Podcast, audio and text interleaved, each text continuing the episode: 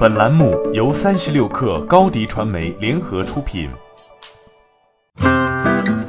本文来自微信公众号 AI 前线。在求职者入职意向方面，我们知道薪酬往往是决定求职者是否接受 offer 的首要因素之一。目前就业市场的整体形势可谓相当紧张。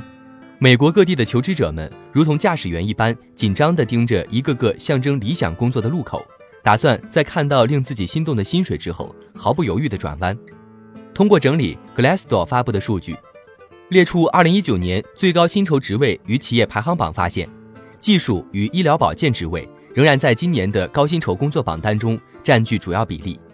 医师目前是美国薪酬最高的工作岗位。平均基本工资达到每年十九万三千四百一十五美元，约合一百三十七万人民币，达到目前美国基本工资中位数五万三千九百五十美元，约合三十八万人民币的三倍半。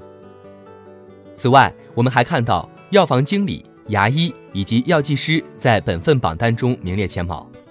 其基本工资中位数也远远高于十二万美元，约合八十五万人民币。可以看到，相当一部分高薪工作。例如与医疗相关的职位，要求从业者接受多年的高等教育，而其他高薪工作则普遍要求从业者投入多年以积累实践经验。例如技术与财务类职位，目前具备广泛专业知识与经验技能的劳动力仍然短缺，雇主也愿意为吸引并留住这些人才付出可观的薪水。科技企业则在平均薪酬水平最高的企业名单当中占主导地位，其中。帕洛阿尔托网络名列第一，但除此之外，我们也看到少数非科技公司上榜，包括游戏公司 PlayStation 以及咨询公司麦肯锡。这意味着超高的收入并不一定非得来自高科技企业。总的来看，医生与药房经理等医疗保健相关职位在2019年薪酬最高的工作岗位榜单中名列前茅。此外，在科技类职位之外，医疗保健亦是榜单当中占比第二高的行业。这份榜单中的各岗位对从业者的技能与经验水平提出了不同要求，而且无论这一切源自多年高等教育还是实践经验，其对应的超高薪酬都表明整个领域仍然迫切需要训练有素的从业人才。